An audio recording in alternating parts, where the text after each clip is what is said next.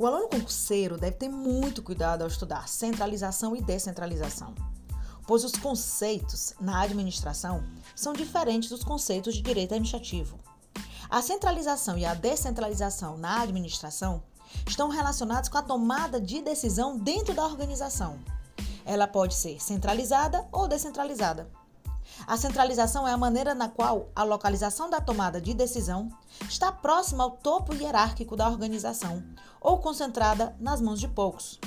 Já a descentralização permite que os níveis hierárquicos inferiores tomem decisões, tenham mais autonomia.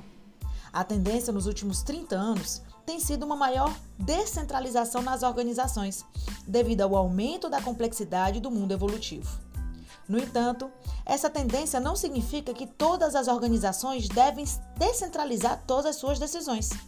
Cada organização deve ter a localização da tomada de decisão na hierarquia de acordo com a sua necessidade.